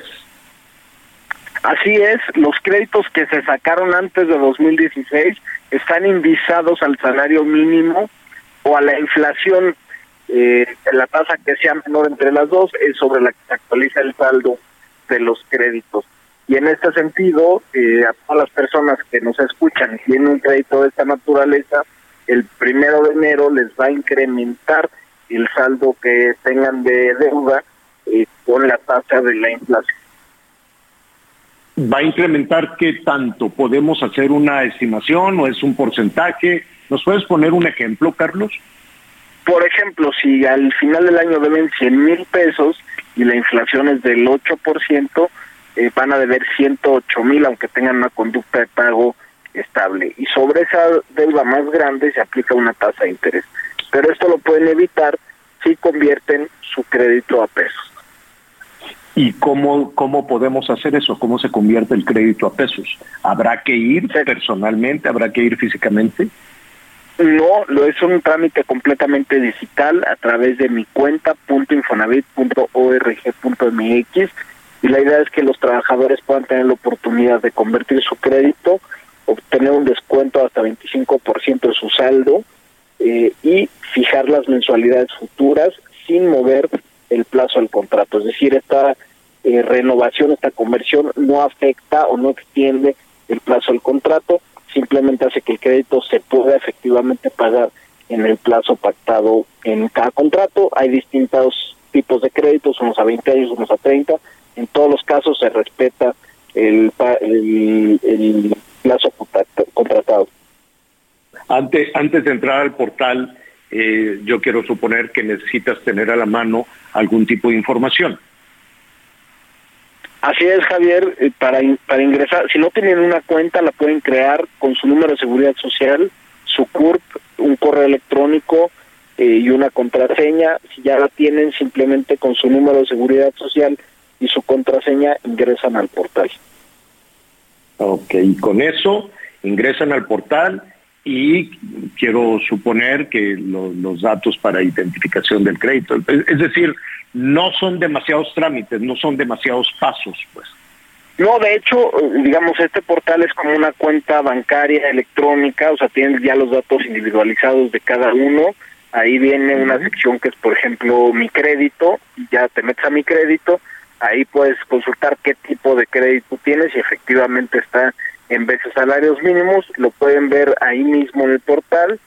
Eh, y luego viene una sección que se llama responsabilidad compartida, así se llama el programa, y automáticamente dice tu crédito aplica, estas son las nuevas condiciones, das clic en aceptar y listo. Perfecto. Mi cuenta punto infonavit.org.mx, ¿así es? Así es, y está disponible pues 24 horas y la idea es que la mayoría de las personas lo puedan hacer antes del 31 de diciembre. Es un programa permanente el de conversión, pero recomendamos que lo hagan antes para evitar la actualización de su saldo. Mm, bueno, eh, finalmente, Carlos, estamos eh, precisamente platicando con Carlos Martínez, el director general del, Infonavit. Este, Carlos, aprovechando para el 2023, ¿qué, eh, ¿qué oportunidades, qué créditos, qué ventajas habrá para los trabajadores en Infonavit? Bueno, en primer lugar vamos a lanzar eh, un crédito para mejora de vivienda dedicado a aquellos trabajadores que ya no cotizan en el Infonavit. Esto es un paso muy importante, esto se permitió legalmente desde, desde que se reformó, reformamos la ley a finales de 2020, eh, sin embargo va a ser una realidad a partir del año que viene, trabajadores que ya no cotizan, pero que alguna vez cotizaron, van a poder solicitar un crédito para mejora del hogar a partir de eh, los primeros días de febrero. Entonces, que es un paso muy importante, es algo... Qué buena noticia, pero si ya no cotizan... Eh, así que pues va a ser muy importante. Si ya no cotizan, Carlos, ¿cómo pagan el crédito? Bueno, lo pagan como cualquier crédito eh, bancario de consumo. O sea, nosotros confiamos en que las personas tengan, tienen ahí una cuenta abierta con nosotros, tienen un ahorro que se va a quedar como garantía y se les va a dar un, crédito para mejorar el hogar y tendrán que ir a ventanilla a pagar su crédito a una ventanilla bancaria o una ventanilla del Infonavit. Bueno, pues ahí está. Esto será a partir de de qué momento. Claro. Va a ser los primeros días de febrero. Vamos a, lanzar el crédito y si es algo, pues ahora sí completamente nuevo a lo que hacía el Infonavit, pero es algo de lo que permite la ley o la reforma que se hizo en 2020 pues cuando estemos ya eh, listos para el lanzamiento, nos va a dar mucho gusto platicar contigo, Carlos. Por lo pronto, un abrazo muy fuerte, felicidades a todo tu equipo que han hecho un trabajo impecable, la verdad, felicidades y pásenla muy bien, feliz fiestas. Oye, nada más una cosa, un abrazo feliz este año. Una cosa nada más, Carlos, el portal se queda abierto, este, toda esta temporada, o sea, la, la, la, la, semana de, de, Navidad, de Año Nuevo, Reyes, o van a cerrar? No, el, eh, tanto el instituto como el portal van a estar trabajando, solo cierra el, el 25 y el, bueno, ya que hay en fin de semana, entonces vamos a estar trabajando eh, todo el, eh, todos los días y el portal disponible 24 horas para que hagan su cambio a pesos antes del 31 de diciembre. No te has ido de vacaciones, Carlos, pero bueno, no importa. Un abrazo muy fuerte. abrazo. Gracias. Sí, sí, la verdad es que sí le, sí le chambean ahí Carlos Martínez y todo su equipo. Este, han trabajado muchísimo ahí en el Infonavit, entonces ya lo sabe. Apúrese hoy mismo, nada más terminando las noticias, métase al, al portal cambia ahí mismo, dice, no, pues yo ya no, no quiero salario mínimo y así ya se ahorra un 8%, pues porque todo, todo está subiendo con el aumento del salario mínimo, pues aumentaron también los créditos, más la inflación, más... Eh, yo no sé, ustedes, Miguel Anita, pero eh, pues uno consume menos, pero paga más en la tarjeta. ¿No les llega como lumbre la tarjeta? Sí. No, ya vi que no. ya hay que, yo ya tengo muy organizaditos mis fechas de, de corte para medio estirar ahí el asunto, pero sí, la verdad es que este ya también una sentadita a comer sin alcohol, bueno, pues para qué te cuento. No, no ya olvídalo, olvídalo. no, mira, es es es eh, es notorio pues que, tenemos dificultades, hay que, hay que ser mucho más inteligentes, mucho más creativos, hay que celebrar, hay que pasarla este, muy bien, pero pues las cosas cambiaron, ¿no? En los últimos tres años el país se hizo más pobre y al hacerse más pobre el país, pues todo, todo también ya, este, pues ya disminuye, ¿no? La fiesta, los obsequios, los regalos, ¿no? Y ojalá, ojalá, yo no sé en qué momento se acabó la cuesta de enero, porque me llamó la atención que en Palacio Nacional dijeron, ahora que ya no va a haber cuesta de enero, y dije, ándale, y entonces en qué momento se acabó la cuesta, porque la cuesta de enero empezó en el 2019 y yo no le he visto respiro, yo no he visto un llano y mucho menos que esté, que la cuesta sea más ligera o que se hace abajo, luego vino la pandemia, luego vinieron los pleitos y luego las elecciones y luego la violencia y luego todo junto. Y, me llama la atención que, que se diga no va a haber cuesta de enero, pues entonces de qué va a ser la cuesta, porque yo no he visto que se detenga la cuesta, yo no he visto crecimiento económico. Digo, sí está todo este tema de los salarios mínimos, pero de la mano de los salarios mínimos está la inflación y de la mano de los salarios mínimos está la carestía. Usted lo puede medir también con la forma en que su gente más cercana pues está llevando a cabo las, las celebraciones. Yo recuerdo que ya para estas fechas, Anita Miguel, pues te llegaba, ya ves que son pues que el intercambio de las oficinas o que de pronto no, te llegaban así. ¿Te acuerdas que antes anunciaban en el radio el arcón navideño? Sí, sí, sí, sí, Ya, ya no anuncian el arcón, ¿no, ya no, no, se acabó. Pues es que ya, ya los Había arcones... una estación que daba la hora que por estas fechas cuando recién llegué a México, una estación que hablaban rapidísimo y que te daban la hora y que te anunciaban un, marcón navideño que llevaba de todo, botellas, rompope, medias nylon, quién sabe ah. cuánta cosa anunciaban, anunciaban ahí. Y ahora pues, dejaron de llegar los arconcitos. Bueno, a mí les voy a mandar una foto, voy a subir una foto que yo agradezco con, con muchísimo este afecto mi arcón que me llegó este pero pues sí ya está un, poquito más este ya ya es, es, Arcon Reloaded reciclado de un cuarto no de no no no e, es un arconcito este muy bonito que se agradece y que ya lo, lo voy a abrir ahora en la en la navidad ahí se los se los voy a mandar este pero, ¿qué, qué se imaginan? Que, que ya ves que antes, pues el arcón navideño, pues traía como muchas pues, cosas, ¿no? Sí, como que ostiones encevichados, ¿no? unas cosas así, elotitos. ¿Qué, qué mal le pondrías? ¿Qué te imaginas tú, Miguelón, que traiga el arcón? El arcón que te mandaron seguramente debe traer aceituna negra o aceituna rellena, este, por, por, ahí una botellita de tequila, algo para el brindis. Un turrón. Y yo espero que la canasta que a mí me llegue, solamente me conformo con que, solo traiga mis cochos de matre. Bacalao. Ah, sí. Ya les va a llegar, ya les va a llegar a ustedes dos un alcohol navideño de matre.pan. Yo le, yo agradezco, pero este sí está un poquito más disminuido. Trae dos frasquitos como esos chiquititos que te dan en los restaurantes. De, este, se ve que eh. hicieron un gran esfuerzo. No, pero yo lo agradezco infinitamente. Oye, esto de la muy miel, bonito. Muy bonito. Tiene dos botecitos de miel nada más y entonces muy pues, importante. bien. Pero sabes qué, qué, me quedé yo pensando. Uno es el gesto. Yo agradezco muchísimo el gesto de, de, la persona que que nos hizo favor de la familia que nos hizo favor de enviarnos este canastito. Es un, un canastito muy bonito de palma, pues mira, lo más importante es que se acuerdan de uno, ¿no? Y te ponen algo dulce, te ponen dos, dos botecitos de miel y yo lo agradezco infinitamente. Además es miel ecológica, no sé qué. Entonces, este, pero, pues, así está la vida, pues. Así está la vida, está un poquito ya más, este, ¿cómo se dice? Pues apotado. Austera, más este austera. Así está, más así está todo en el mundo. Bueno, muy bien.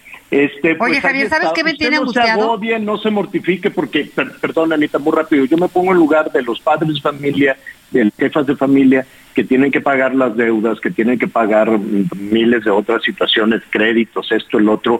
Mucho cuidado, yo sé que se necesita dinero para pasar la Navidad y ya después eh, van a llegar a los Reyes Magos y demás. Mucho cuidado a dónde se acerque a pedir el dinero.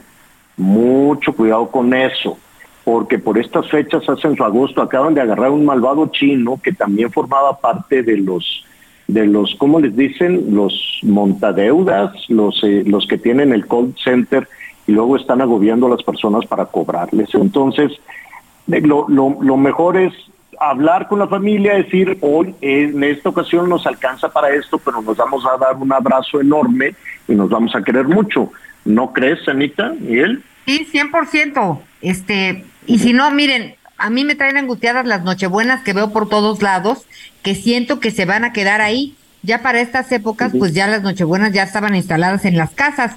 Y si no, ¿saben qué? Diviértanse. Nosotros inventamos un intercambio chusco, este, de 50 pesos, lo que guste, A ver, pero me, que sea me- me dices, me dices después de la pausa cómo es este intercambio.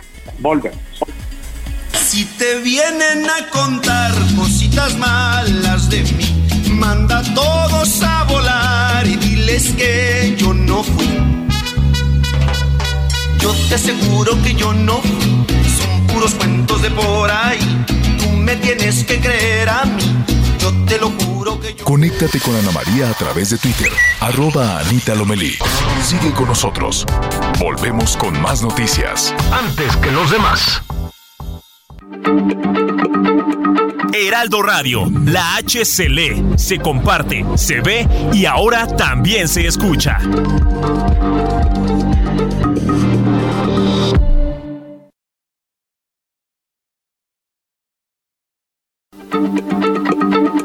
Heraldo Radio, la H se lee, se comparte, se ve y ahora también se escucha.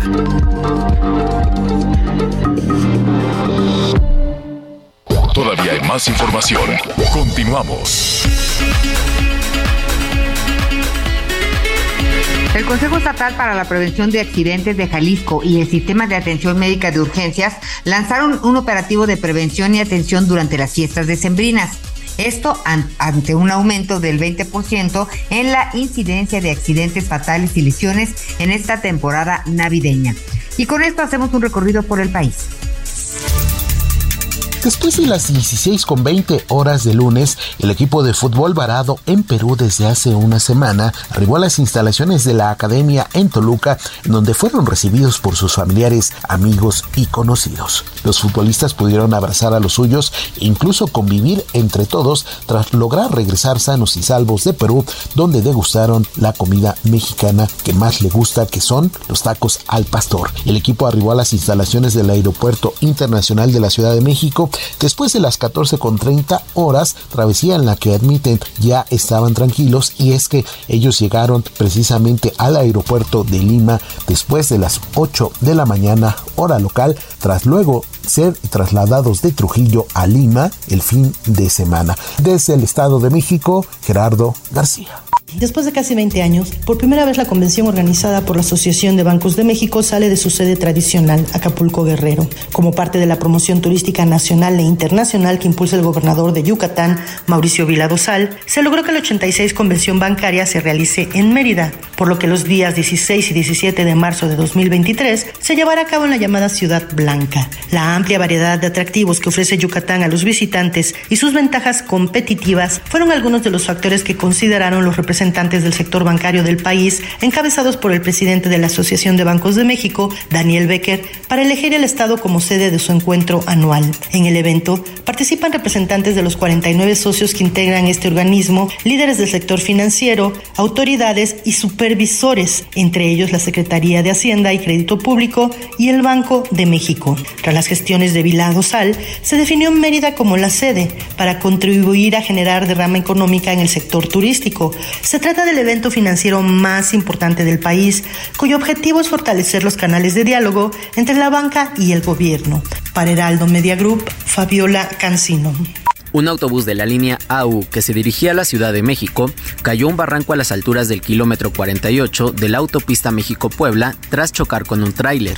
Cuerpos de emergencia acudieron al lugar para el rescate de las personas que viajaban a bordo del autobús que se accidentó alrededor de las 5 de la mañana de este martes. Por su parte, el tractocamión quedó atravesado en la carretera, dejando solo un carril abierto a la circulación, lo cual aumentó el tráfico con dirección hacia la capital del país. Hasta esta mañana, aún se desconocía el número de lesionados tras este percance, informó Ángel Villegas. En Soriana encuentras la mayor calidad. Lleva pavo ahumado Pilgrims a 136.90 el kilo o pollo entero fresco a 38.90 el kilo y carne molida de res 80-20 a 89.90 el kilo. Soriana, la de todos los mexicanos. A diciembre 21, aplican restricciones. Bueno, me da muchísimo gusto y le agradezco a todos nuestros amigos que nos escuchan allá en Texas, en Arizona, en California, en Nevada, que están muy pendientes también de sus eh, parientes que vienen en caravana, que por cierto, hoy, hoy en la noche le vamos a presentar toda esta situación caótica que se ha generado en la frontera, porque existía esta versión de que el presidente Biden pues ya echaría para atrás eh, toda esta eh, decisión de, de, de deportar, eh, ahora sí que en caliente la deportación express de los migrantes, con un asunto que se llamaba artículo 42. Lo iban a quitar ayer, había la versión de que lo quitaban hoy, pero nada más modificaban la política express, ¿no? La política inmediata. Eso nunca, eso no quiere decir que tengan ya la frontera abierta en la frontera sur de los Estados Unidos. Y pues desde luego que eso ha provocado esa versión corregida y aumentada ha provocado una llegada impresionante de migrantes. Y desde luego los traficantes de personas están haciendo su agosto, ¿no? Les están diciendo, oye, ya abrieron la frontera, no es cierto, no es cierto, la frontera no está abierta, la frontera nunca estará abierta, no, no siento que se vaya a cometer el mismo error que se cometió en México al inicio de esta administración. ¿Se acuerdan cuando Olga, ¿cómo se llamaba la secretaria de Gobernación? Olga Sánchez Cordero. Cordero. Pues dijo, vengan todos, va a haber mucho trabajo, vamos a hacer trenes, vamos a hacer aeropuertos. Y, y bueno, se vino todo, todo Centroamérica, Honduras y de diferentes nacionalidades dijeron el nuevo gobierno mexicano está abriendo la frontera sur y se provocó un caos terrible. Después Trump este pues dio de manotazos y de manera insultante dice, ya mandé yo a varios efectivos del ejército mexicano a cerrar la frontera sur, el gobierno mexicano no dijo nada y después pues reculó en ese anuncio, en esa decisión de bienvenidos todos, fronteras abiertas, válgame Dios, y desde ahí pues un caos que hasta la fecha se está generando. No, no hay ninguna frontera abierta en los Estados Unidos. En México es muy porosa y poco se puede hacer, desde luego, pero no, no la hay. Lo que sí hay es, se supone, entre grandes comillas, un operativo para que regresen nuestros paisanos en estas fechas. Vienen con, con, con regalos, vienen con unas pacas, unos maletones enormes, y cuando regresan en avión, yo estuve viendo ahí en el aeropuerto cómo los maltratan, les revisan, este, bueno, les tratan desde luego de quitar muchísimas cosas, es, es un maltrato tremendo. Y este, y por carretera, pues ya ve lo que pasó en Zacatecas, le robaron sus cosas, su coche, los coches, el dinero, y en muchas ocasiones regresan con estos pick-ups o con estos este, eh, camionetones, ¿no? Para dejarlos del lado mexicano eh, a propósito de que se pueda eh, legalizar la estancia de estos vehículos. Se supone que con ese dinero iban a pavimentar las calles y yo no he visto una sola calle pavimentada con estos con estos asuntos. Pero en fin, esas son, esos son los anuncios, de ahí a la realidad pues hay un, hay un buen tramo, dicen los vamos a proteger y pues llegan temerosos y vienen en, en caravanas y vienen con mucho dinero. Hay una parte em, que, que que hay que agradecer desde luego a nuestros paisanos que producto de su esfuerzo tienen uno, dos o más empleos allá en los Estados Unidos y mandan su dinero. Cada mes se rompe récord de esas eh, remesas. En algunas ocasiones en el gobierno federal lo dicen como si fuera una muy exitosa política pública. De que ha sido un oxígeno, pues sí, sí ha sido un oxígeno sobre todo para las familias más pobres en este país, pero no, no es una política pública, porque ningún país estaría contento con que sus ciudadanos se tengan que ir por la violencia que genera la pobreza o por la violencia que genera el crimen, ¿no? La inseguridad. El que quiera migrar por gusto, pues me parece muy bien, pero que seas expulsado por estas causas y de pronto seas el que más oxígeno mande a tu país, pues me parece verdaderamente injusto. ¿Cuánta gente se beneficia de esas remesas?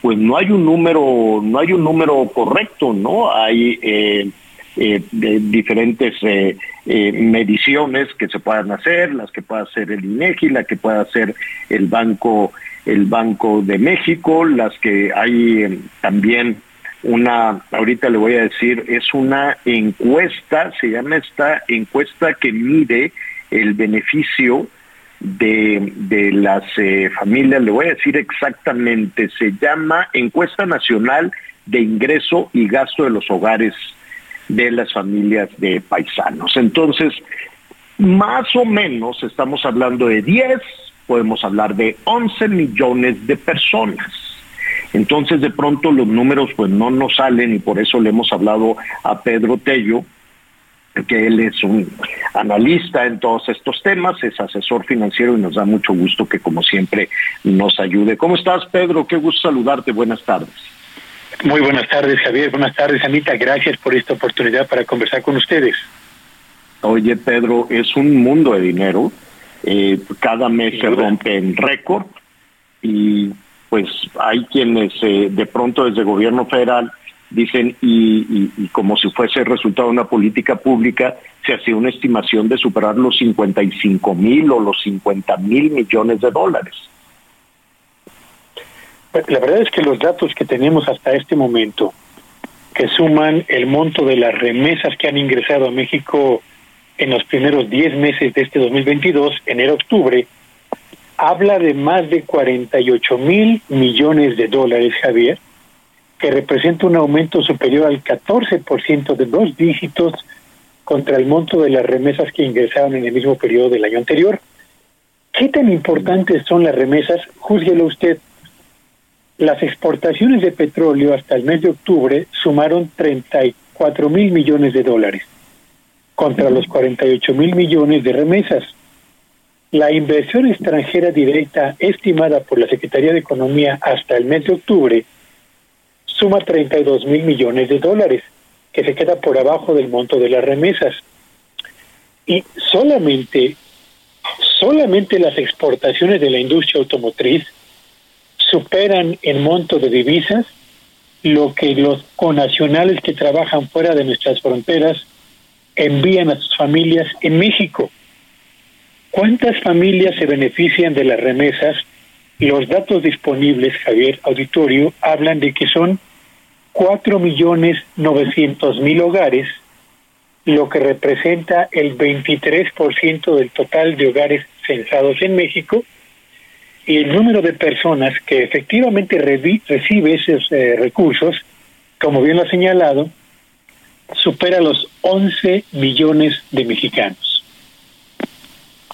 A ver, no, a, mí me parece que esos 11 millones de mexicanos, corrígeme si, si me equivoco, lo que pasa es que me parece una cantidad enorme, 48 mil, o, o igual lo podemos cerrar a 50 mil, ¿no? Pero vamos a dejarlo 48 mil, es casi un millón de millones, ¿no? De pesos, ¿es correcto? Sí, sí, sí, sí. Es. Eh, eh, esa, ese millón de millones, ese billón, este, porque luego de pronto imaginarnos esas cifras, Pedro, pues nos cuesta un trabajal enorme. Si yo divido esa cantidad de dinero entre 11 millones de personas, pues yo creo que ya no deben de tener ningún ningún problema este pues no sé ya podrían estar en la lista de Forbes, no, no, en la lista de Forbes no, pero ya estarían contando con una cantidad de dinero generosísima. Sí, aunque tengamos en cuenta, Javier, que estos recursos literalmente se dispersan en todo el territorio nacional. El monto de lo que, a lo, que voy, en promedio, perdón Pedro, a ver, para ser un poquito más claro, esos 48 mil millones o 58 mil millones de dólares son para 11 millones de personas. Hay una parte ahí nebulosa, e, es, decir, em, si esa cantidad de dinero estuviera llegando, se dispersa desde luego, entra a la economía, entra al consumo, me, queda muy claro. Pero no sé, cada uno de cada uno de estos 11 millones de personas pues está recibiendo una cantidad muy importante de dinero este cada mes y no se nota, no se ve. Sí, es probable, es probable, eh, Javier, ahora que lo comenta, estamos hablando de un promedio de casi 91 mil pesos por mes y por persona adulta, de acuerdo con los datos que he ahora mismo comentado. O sea, eh, imagínate que casi 91 mil o 100 mil para cerrarlo. Digo, yo sé que estamos especulando. 100 mil pesos mensuales para 11 millones de personas en pobreza, pues yo creo que ya deberíamos de haber superado con ese subsidio a la pobreza y no se nota. Yo diría que algo raro pasa con ese dinero. Sí, y yo creo que se trata de una de las redes de contención de la pobreza que ha funcionado mejor en México.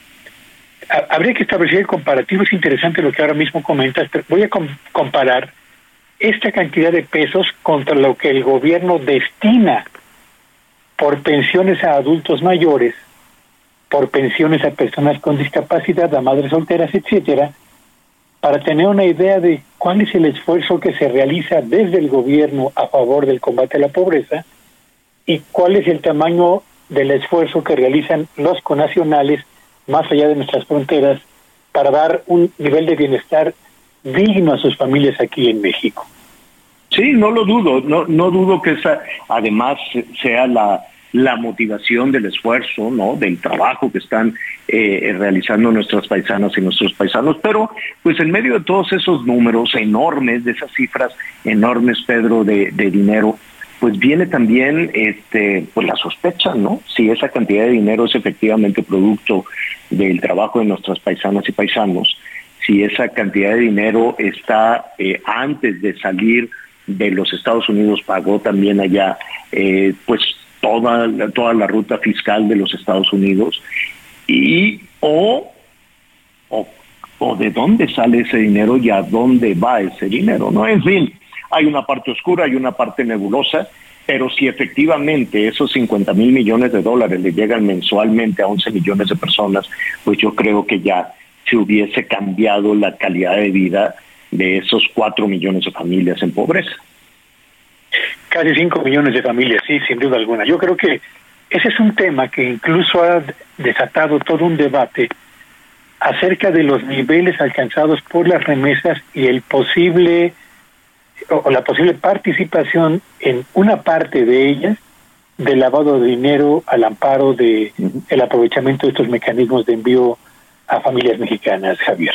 Definitivamente. Oye, Pedro, eh, estamos platicando con Pedro Tello a propósito y eh, hace hace unos momentos estábamos hablando con el director de Infonavit, eh, estábamos viendo la pues la, la, la, posibilidad o la urgencia que tienen quienes han manifestado su, su crédito en eh, hacer este cambio, ¿no? Para no tener que, este, que pagar, ¿no? En este mecanismo del crédito ofrecido por el, por el Infonavit y es relativamente eh, sencillo. Pasar de salario eh, del salario mínimo a ay, me fue aquí un poquito. Pero em, también es cierto Pedro que em, pues el, el costo del dinero ya no es el mismo manejo de la tarjeta en diciembre del año pasado que en este mes. Entonces nos podemos llevar unas sorpresas eh, enormes en enero. ¿Qué sugieres? ¿Qué recomiendas? E-, e-, es muy interesante porque se han registrado hasta este momento 13 aumentos en la tasa de interés en México, desde junio del año pasado hasta este mes de diciembre. Y faltan todavía, Javier, Anita Auditorio, dos aumentos más. Uno en febrero y el que yo espero sea el último en el mes de marzo, dependiendo de qué pase con la inflación.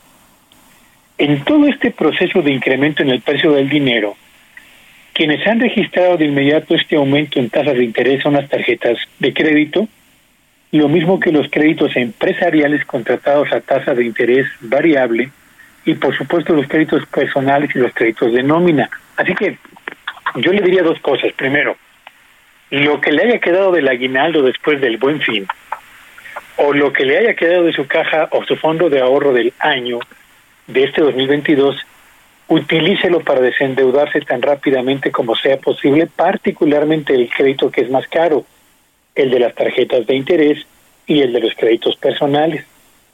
Y solamente contrate un financiamiento personal o de nómina o empresarial en el año 2023 si tiene usted la tranquilidad de saber que el empleo que hoy tiene lo va a conservar para poder pagar ese financiamiento, o si su empresa tiene un proyecto de inversión o de eh, colocación de un producto o un servicio en el mercado nacional lo suficientemente rentable como para soportar el pago de mayores tasas de interés. De lo contrario, seamos muy cuidadosos a la hora de decidir cómo utilizar la tarjeta de crédito o solicitar un financiamiento bancario a título personal, familiar o empresarial, Javier. Mm, bueno, pues ni modo. Anita Lomelite quiere preguntar, Anita. No te quiso preguntar, Anita. Bueno, básicamente íbamos. Sí, aquí, aquí este estoy, aquí estoy. A ver, Quería preguntarte si, si es válido poder o con quién nos acercamos cuando quieres renegociar una deuda. hay, hay gestores que te ayudan a ver cómo te va, cómo puedes renegociar una deuda. Sí, por supuesto que sí. Yo creo que eh, eh, la primera ventanilla que debemos tocar es la del banco al que le debemos el dinero. Sentarnos con el ejecutivo de cuenta correspondiente para compartir con él los números que dan cuenta de los problemas que tenemos para poder pagar en tiempo y forma la deuda contratada.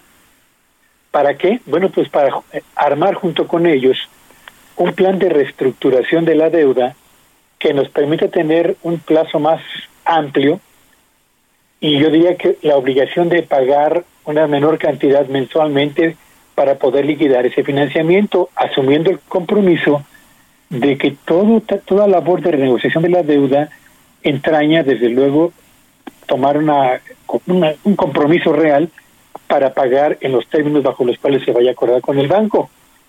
Si lo que usted ha terminado por acordar con el banco no le resulta satisfactorio o no le han hecho una oferta lo suficientemente razonable para pagar esa deuda, pues hay empresas que se dedican justamente a ser intermediarias entre usted y el banco para obtener el mejor descuento en el endeudamiento o las mejores condiciones de pago, con el compromiso también de que usted pague en tiempo y forma el acuerdo que se logre conseguir a través de este intermediario. Hay varios, Anita, los puede buscar en Internet. Bueno, pues ahí está. Te agradecemos muchísimo, Pedro y estaremos aquí muy pendientes de todos tus consejos y tus recomendaciones.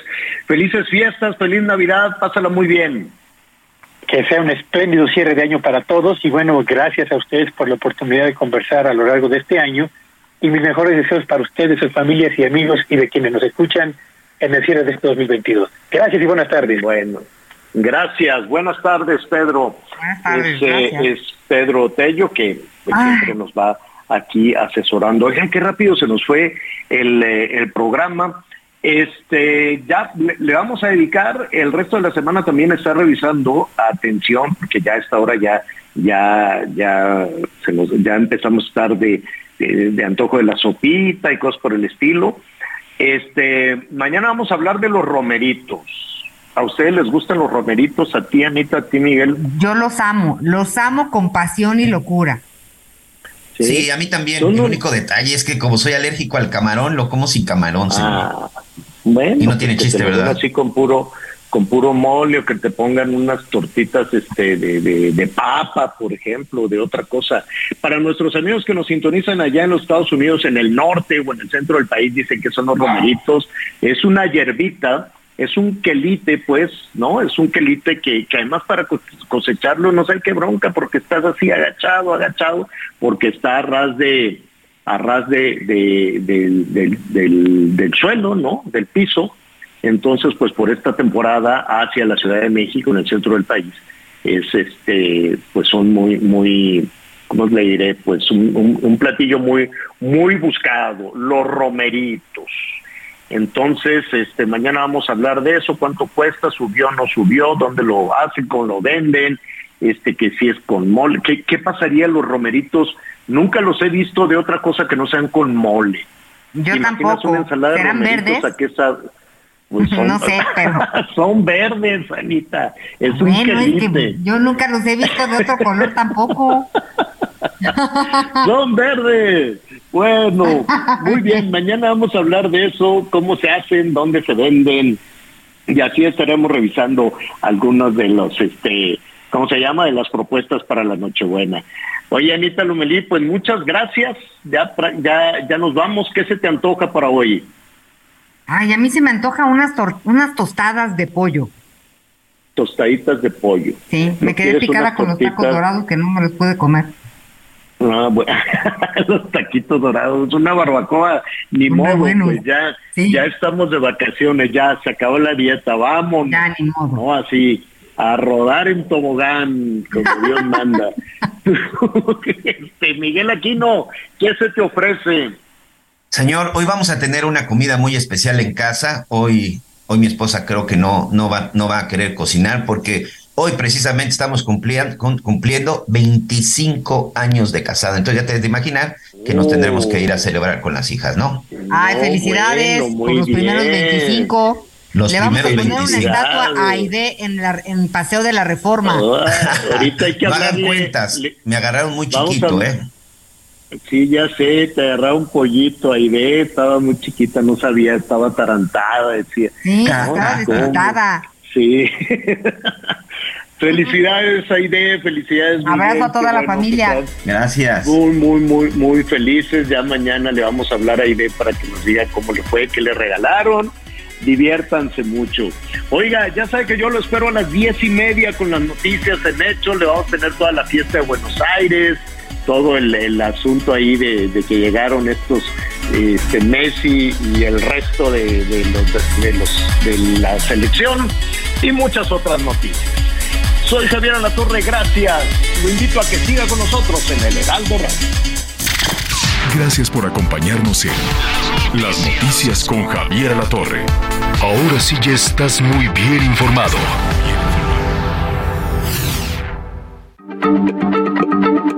Heraldo Radio, la H se lee, se comparte, se ve y ahora también se escucha.